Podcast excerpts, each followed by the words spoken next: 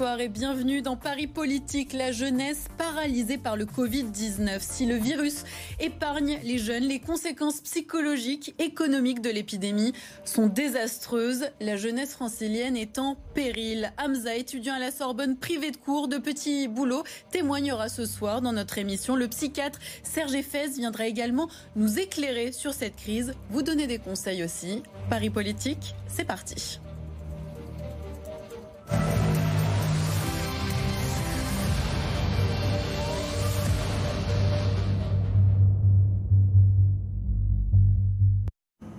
Soyez les bienvenus dans Paris Politique. Bienvenue à mes deux invités également. Serge Effez, merci de nous accompagner ce soir. Vous êtes psychiatre à l'hôpital de la Pitié-Salpêtrière à Paris. Hamza est aussi présent sur notre plateau. Bonsoir Hamza. Vous êtes euh, étudiant, vous avez 22 ans, vous êtes étudiant en informatique à la Sorbonne.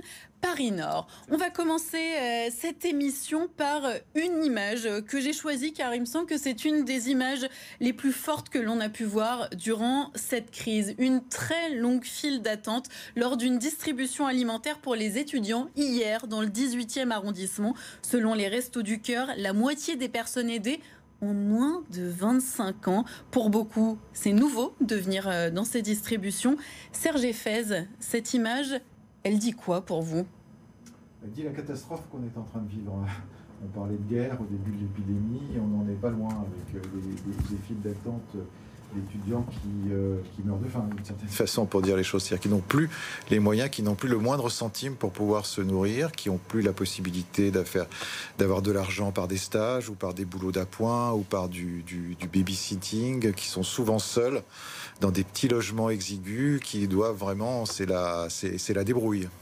Hamza, cette situation, est-ce qu'elle fait écho à la vôtre justement? Est-ce que vous avez dû vous rendre, par exemple, dans des distributions alimentaires? Alors euh, oui, effectivement. Enfin, je, enfin, en l'occurrence, je euh, actuellement, avec la crise du, du Covid, je dépends complètement, malheureusement, des distributions de colis, que ce soit alimentaires ou même d'hygiène, où bah, enfin, tout mon budget part dans mes différentes charges et concernant mon logement et bien sûr mes études, je n'ai plus plus assez d'argent pour euh, subvenir à mes autres besoins. Alors, est-ce que vous pouvez nous dire euh, concrètement où est-ce que vous en êtes financièrement? Parce que vous habitez dans Paris?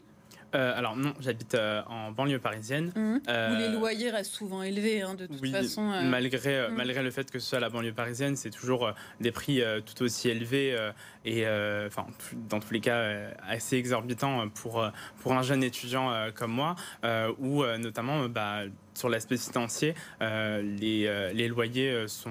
Enfin, mon, budget, en, l'occurrence d'étudiant, couvre à peine mes, mes dépenses liées à mon logement étudiant, couvre aussi bah, les, dépenses obligatoires pour, mes, bah, pour financer mes études, mais pour ce qui est de la santé, qu'elle soit mentale ou physique, l'alimentation, ou encore juste quelques loisirs qu'on peut s'octroyer malgré, euh, malgré euh, cette crise du Covid, euh, bah, c'est juste des défenses impossibles pour, pour quelqu'un comme moi.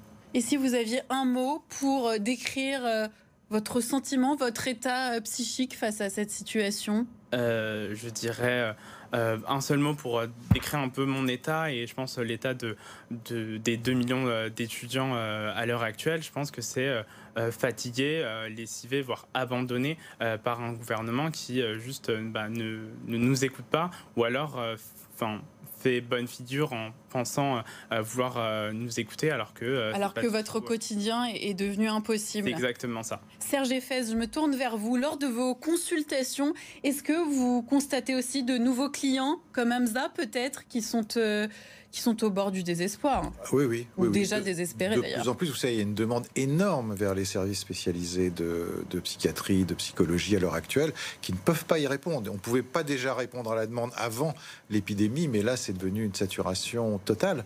Et la question, c'est comment est-ce qu'on peut désengorger tout ça pour répondre à toutes ces nouvelles demandes, effectivement, de détresse psychologique, de dépression, d'anxiété. Vous savez, tous les indicateurs euh, de cette vague psychiatrique qu'on est en train de traverser sont au rouge. Les consommations d'anxiolytiques, d'antidépresseurs, euh, les, demandes de, les demandes de suivi, les dépressions, les tentatives de suicide, y compris chez les très jeunes. Enfin, tout ça indique qu'il y a une vraie détresse psychologique particulièrement chez les étudiants qui sont les plus, les plus touchés par rapport à cette vague pour toutes les raisons qu'on vient de citer, c'est-à-dire en plus la crise économique, en plus la difficulté au quotidien pour se nourrir, la difficulté de se projeter dans, dans l'avenir. Donc tout ça conjugué crée quelque chose de tout à fait euh, explosif. Et c'est ce que confirment en effet les chiffres. On va vous les montrer justement. C'est une enquête Ipsos du 28 janvier 2020. Donc elle est euh, très récente. Elle concerne la santé mentale des euh, jeunes franciliens.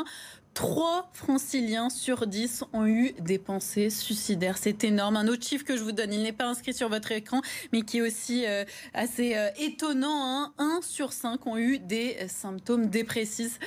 dépressifs pardon. Euh, Serge Effez, ces chiffres, ils sont terribles.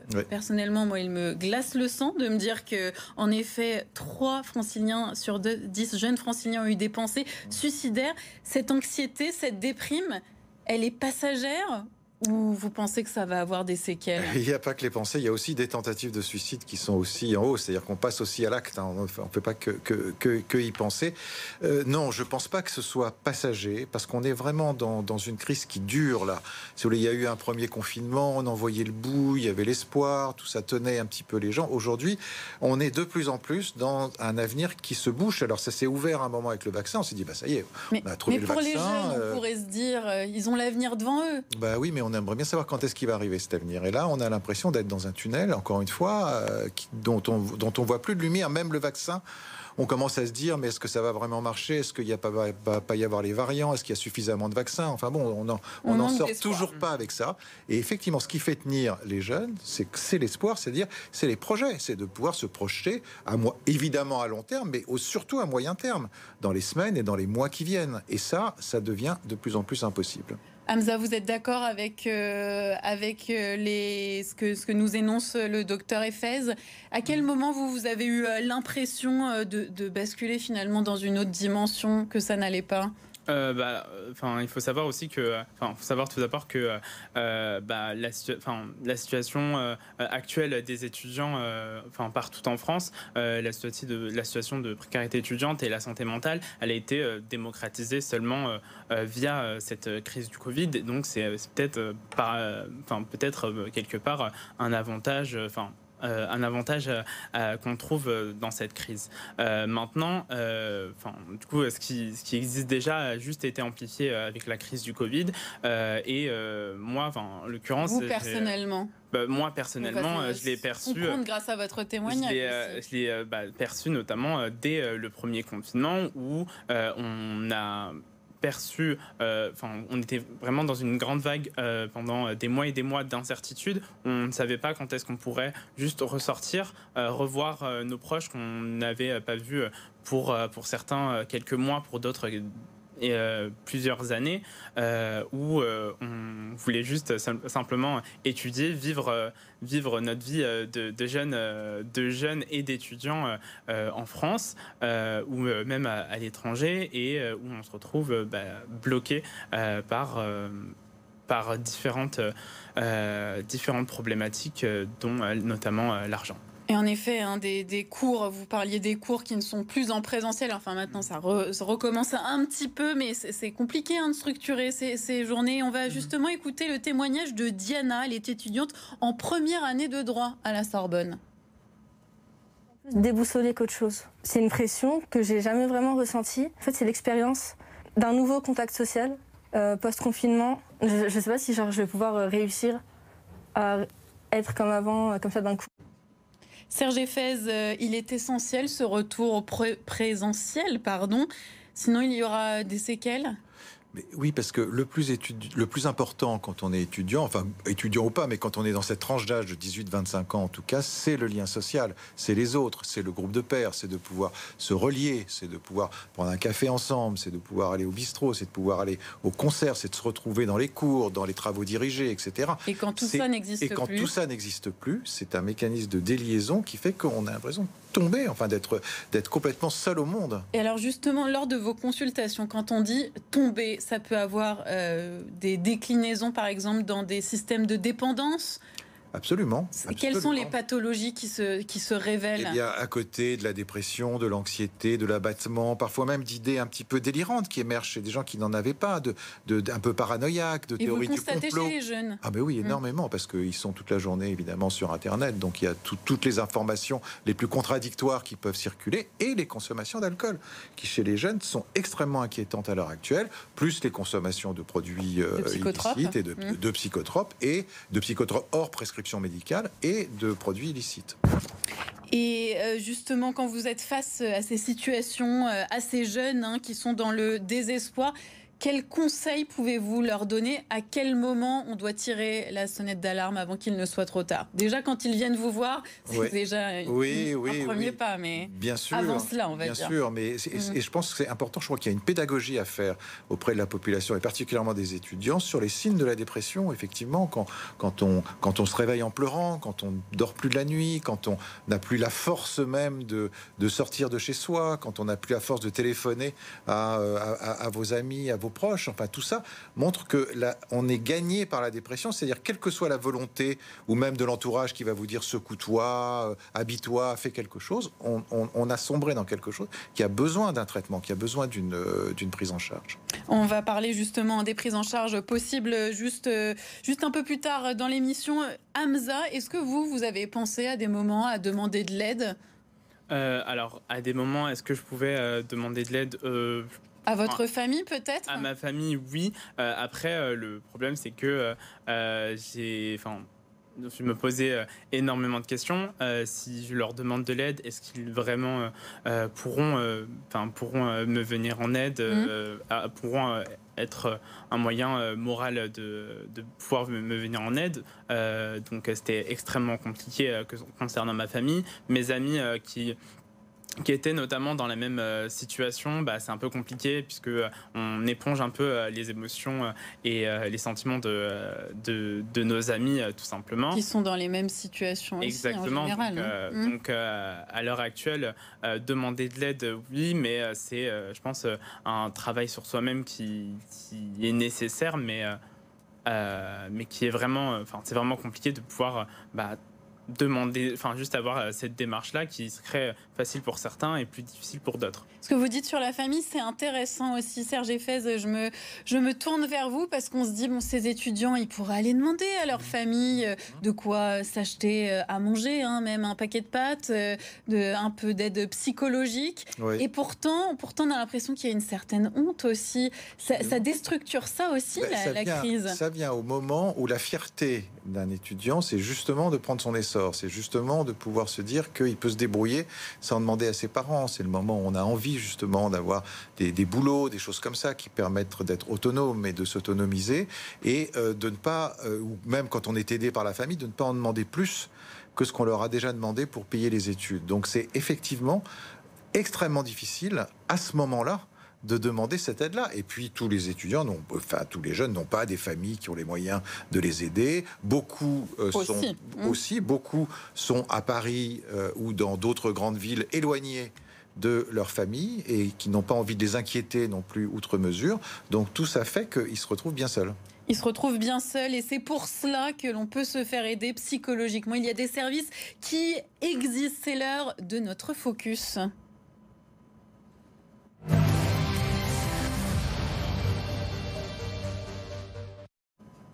Jean-Baptiste Graziani, bienvenue, merci d'être avec nous dans Paris Politique. On va commencer avec ces aides psychologiques. Vers qui peuvent se tourner les jeunes franciliens en détresse?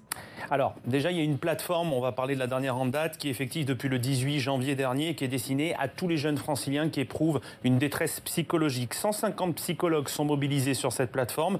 Le but est de pouvoir bénéficier de consultations téléphoniques gratuites et anonymes qui sont donc accessibles à l'adresse qui s'affiche à l'écran écoute étudiant-ile-de-france.fr. Trois consultations physiques en plus seront même prises en charge par la région au cas où ce serait nécessaire. Le gouvernement a lui aussi développé une aide dans le même esprit Il s'agit du chèque psy. Pour en bénéficier, il faut être d'abord bien sûr inscrit dans un, dans un établissement scolaire. Ce forfait psy est à demander auprès d'un médecin généraliste qui est affilié à un service de santé universitaire. Les étudiants seront accompagnés par des psychologues durant trois séances de 45 minutes, puis un suivi médical sera mis en place. C'est la sécurité sociale et les mutuelles qui prendront en charge intégralement la mesure. À Paris, les étudiants bénéficient aussi d'une ligne d'écoute qui s'appelle Nightline. Elle est soutenue par le Crous de la capitale. Elle est joignable de 21h30 à 2h30 chaque soir, sauf le mercredi et le jeudi. Vous pouvez parler avec un étudiant bénévole par téléphone ou chatter si vous avez un coup de blues. Enfin, il faut rappeler qu'un numéro gratuit en Ile-de-France, Psy Ile-de-France, est disponible pour une conversation d'environ 30 minutes avec un psychologue. C'est le 01 48 00 48 00. Il est disponible de 13h à 21h, 7 jours sur 7. Merci Jean-Baptiste. Tu restes avec nous. La réaction d'Amza tout d'abord. Vous aviez entendu parler de ces aides? Parce qu'on se dit qu'elles peuvent être efficaces. Alors, euh, pour ce qui est du, chèque psy, j'ai euh, globalement euh, rapidement vu passer ça. C'est Emmanuel Macron qui l'avait annoncé. Exactement. malheureusement, enfin, je pense pas que ce soit suffisant parce que trois consultations, enfin trois consultations pour un, un, suivi, une thérapie, je pense pas que ce soit suffisant. et au-delà de ça, enfin, au vu de tout ce qui a été annoncé, un, il y a aussi bah, des villes universitaires. Enfin, moi, j'ai la chance d'être euh, ici en Ile-de-France, mais euh, pour moi, je pense notamment euh, aux étudiants et étudiantes. qui sont bah, du coup en dehors de l'Île-de-France, donc en province, où, où il y a des moins bons réseaux, un maillage moins complet. Exactement, donc ce serait enfin vraiment compliqué pour eux, et donc bah, je ne pense pas que ce soit largement suffisant. Serge Fez, est-ce que selon vous l'aide psychologique est suffisante et est-ce que surtout le psy est suffisamment pris en compte dans les décisions de l'exécutif? Euh, enfin, c'est mieux que rien, j'ai envie de vous dire, mais quand même, c'est très largement insuffisant. Pour deux raisons. D'abord, des lignes d'écoute, c'est pas mal, mais ce dont ont besoin les étudiants, c'est de rencontrer des gens, d'être en présentiel, de sentir une chaleur humaine. Pour vous, c'est ça le principal levier d'action. Important. Trois consultations quand on va aussi mal, je peux vous dire, c'est très peu et c'est très largement insuffisant. Il faut pouvoir voir des gens tous les une ou deux fois par semaine, être réellement accompagnés et sur plusieurs semaines. Donc on voit, on voit que les trois consultations, ça, ça, ça ne suffit pas. Donc si vous voulez, c'est bon, c'est un, un bon début, mais pour moi, c'est une petite goutte d'eau par rapport à ce qui serait nécessaire. On va retrouver Jean-Baptiste Graziani. Nous avons abordé la question des aides psychologiques. Il y a aussi les aides économiques. On l'a vu, hein, la situation économique, psychologique, c'est très lié. Tout d'abord, Jean-Baptiste, quels leviers ont été actionnés? Alors, il y a beaucoup d'initiatives solidaires hein, qui se sont un peu euh, déclenchées depuis le début de la crise. Les distributions alimentaires, dont on parlait tout à l'heure notamment, elles sont multipliées, elles sont prises d'assaut. On a vu des associations comme Linky, Agorae ou COP1 qui sont là et qui sont mobilisées. On a également aussi des associations plus connues et plus générales comme le Secours Populaire et les Restos du Cœur qui sont très sollicités. Le gouvernement, de son côté, a quant à lui élargi, vous savez, le fameux repas à 1 euro euh, qui est délivré par le Normalement, il était exclusivement réservé aux étudiants boursiers. Désormais, tout le monde y a droit. On a donc droit à un yaourt, une boisson et un plat avec du poisson ou une viande ou uniquement des légumes.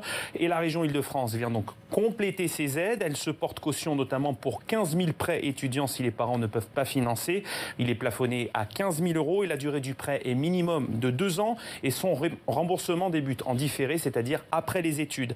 Des aides, il y en a aussi au niveau du logement. L'Île-de-France va financer à hauteur de 100% la mise en disposition de quatre hôtels accords gérés par la Croix-Rouge. Ce dispositif permettra de solliciter les demandes des universités qui ont repéré des étudiants qui dorment par exemple dans des parkings, qui squattent des salles de TD parce qu'ils sont actuellement à la rue, pour les héberger en urgence à des tarifs solidaires. Il sera mis en place jusqu'à la fin de l'année universitaire. Et enfin, la région prévoit notamment une enveloppe de 500 000 euros pour un versement anticipé des APL aux étudiants les plus précaires. Donc beaucoup d'aides sur le papier, mais je me tourne vers Hamza. Est-ce que, au final, toutes ces aides sont suffisantes?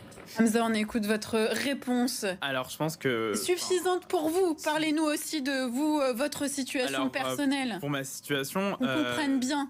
Alors, pour ma situation, je pense que ça n'est juste pas nécessaire et pas suffisant au vu de la situation. Que ce soit bah, les repas en euros, c'est très très bien. Pour... Oui, le repas en euros, c'est très très bien. c'est très très bien de, le mettre en place pour l'ensemble des étudiants. Moi, j'ai eu, enfin, j'ai pu en bénéficier étant donné que j'étais, enfin, que je suis étudiant boursier, mais enfin, le, enfin, ce n'est pas suffisant car bah, certains restos, enfin, mon restaurant universitaire n'est pas toujours accessible à toute heure de la journée. Enfin, en tout cas, en dehors des, bien évidemment, des heures de couvre-feu, que ce soit bah, aussi un repas, enfin un repas à un euro, donc mm. bah, une plus d'une trentaine d'euros euh, du coup euh, par, par mois. Euh, ces 30, cette trentaine d'euros par mois, bah, c'est juste une partie de, de mon loyer que bah, malheureusement je ne. Donc il faudrait qu'il soit gratuit finalement et très accessible. Exactement, qu'il soit accessible à l'ensemble des étudiants. ensuite, pour ce qui concerne le logement, enfin moi pour ma situation personnelle. Vous, vous arrivez là à par exemple payer votre loyer en ce moment? Pour payer mon loyer, c'est, enfin je dirais que c'est très très compliqué. Enfin je le paye avec. C'est à quel prix?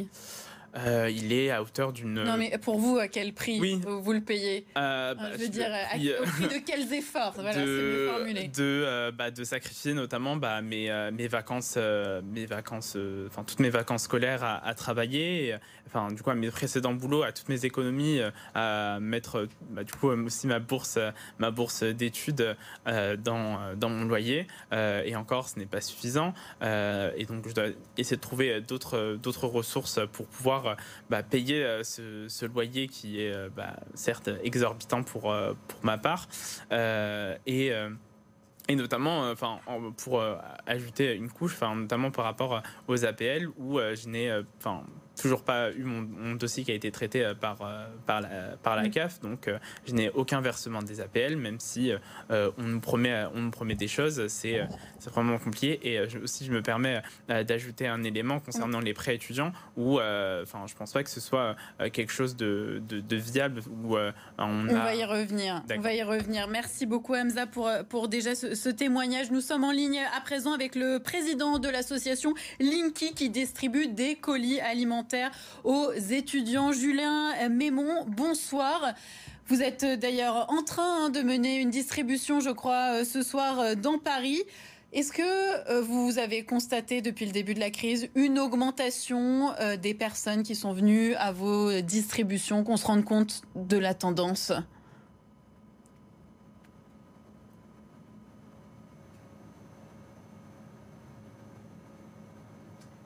Alors Julien Mémon, je ne vous entends pas.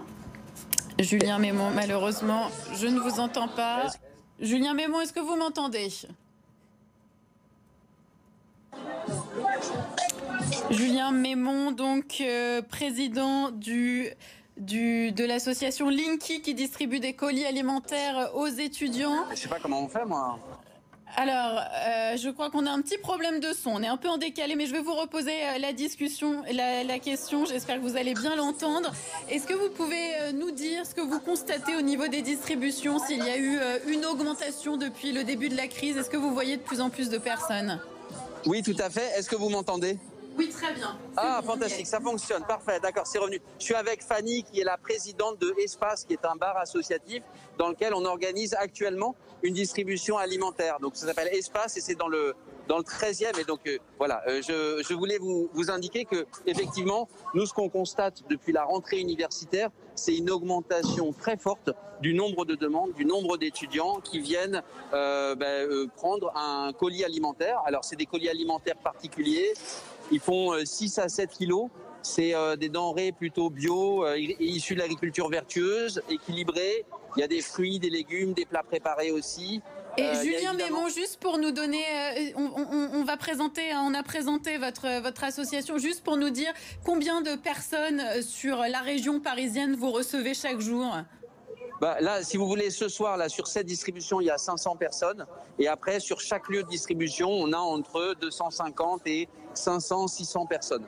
Mais par exemple, aujourd'hui, on a fait trois distributions aujourd'hui.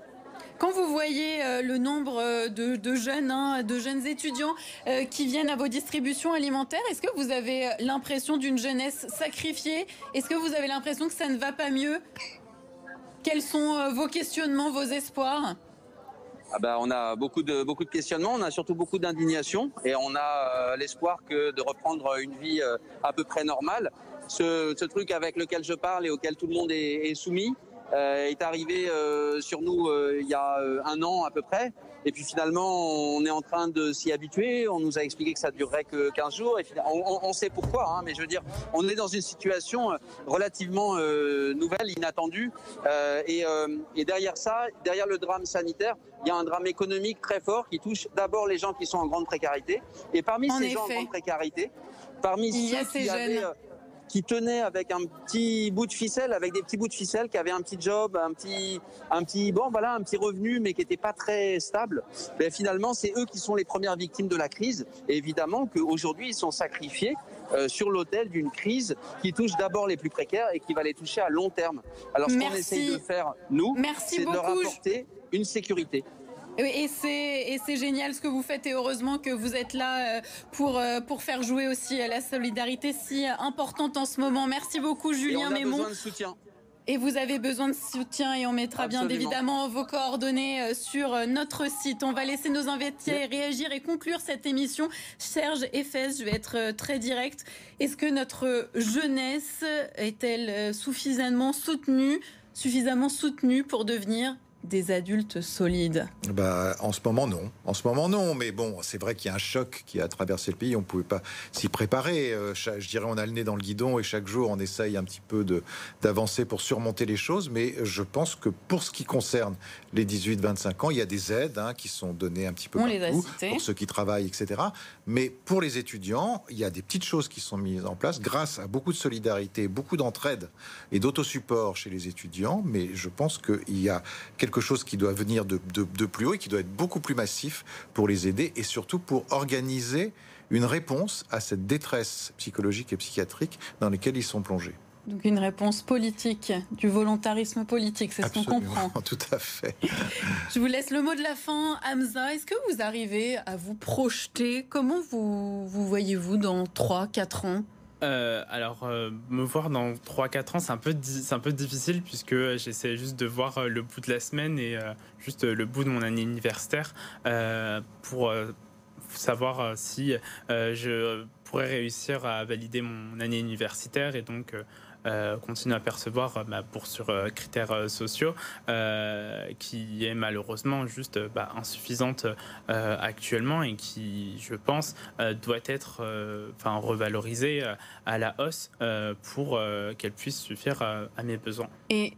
Pour l'instant, vous ne croyez plus, on va dire, en vos rêves Parce que quand on, a des, quand on est jeune, on a des rêves, on croit en un avenir, on, s'imagine des choses. Ça, c'est quelque chose que vous n'avez plus en ce moment? Euh, bah, C'est vraiment compliqué. Enfin, surtout que enfin, la jeunesse, euh, comme ça a déjà été dit, c'est euh, l'avenir de, notre pays, c'est les futurs adultes, comme vous avez déjà pu le citer. Et aujourd'hui euh, se projeter, euh, croire en, mes rêves. Euh, j'essaie d'y croire, enfin, j'essaie de, m'accrocher à, tout ce que je peux pour pouvoir croire en mon avenir, parce que j'ai pas fait autant de sacrifices pour rien, entre guillemets. mais du coup, je souhaite juste bah, le meilleur et et que, enfin, qu'on nous entende, euh, bah, enfin, depuis le, gouvernement, euh, euh, que la jeunesse soit entendue par le gouvernement notamment. Et c'est aussi pour cela qu'on a fait cette émission pour pouvoir soulever les problèmes, essayer de trouver des solutions, les, les leviers d'action. Merci beaucoup à vous deux d'avoir participé à, à Paris Politique riche en témoignages évidemment, on, va partir avec un peu d'espoir quand même, en espérant que, certaines choses vont changer. Merci à vous tous. Paris Politique, c'est terminé. L'actualité continue sur BFM Paris.